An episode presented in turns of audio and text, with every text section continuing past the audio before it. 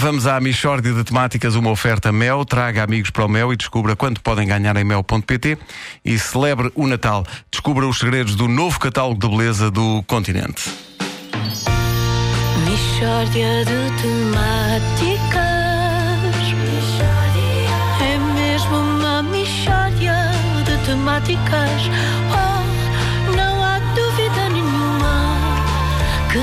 Trata de uma mishória de temáticas.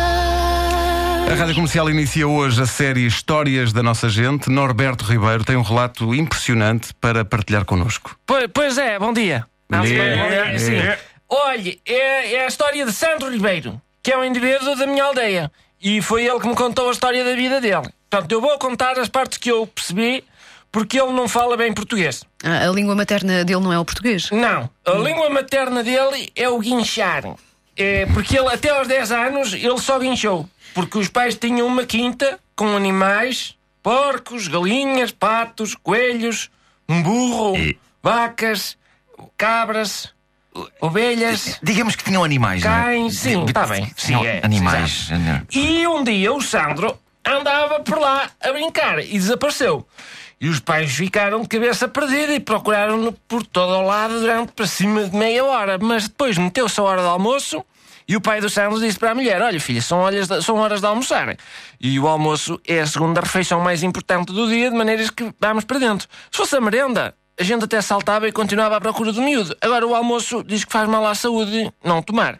Foram almoçar e depois do almoço, pronto, ninguém tem paciência para fazer nada, de maneiras que não procuraram mais. Então, então depois como é que voltaram a encontrá-lo? Passado uns oito ou nove anos, eh, a mãe do Sandro diz para o pai: Ó oh filho, olha que um dos porcos é muito parecido contigo.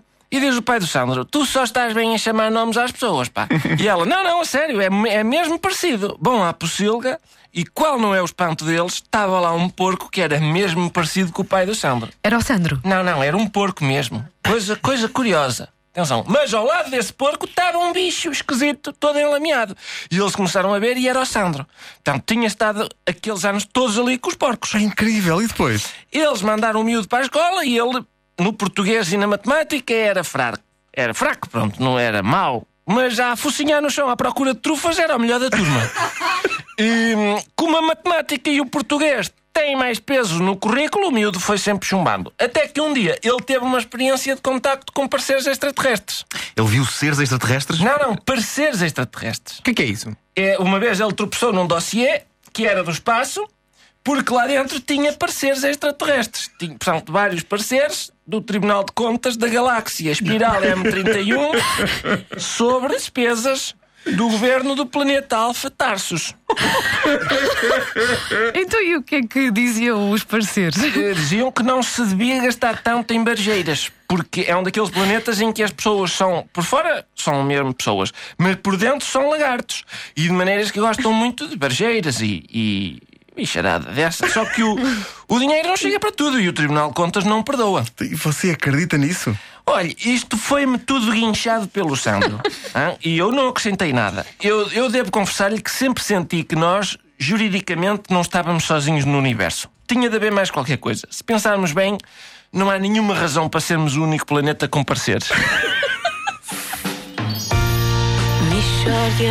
de Isto chega a ser perturbador. Pá.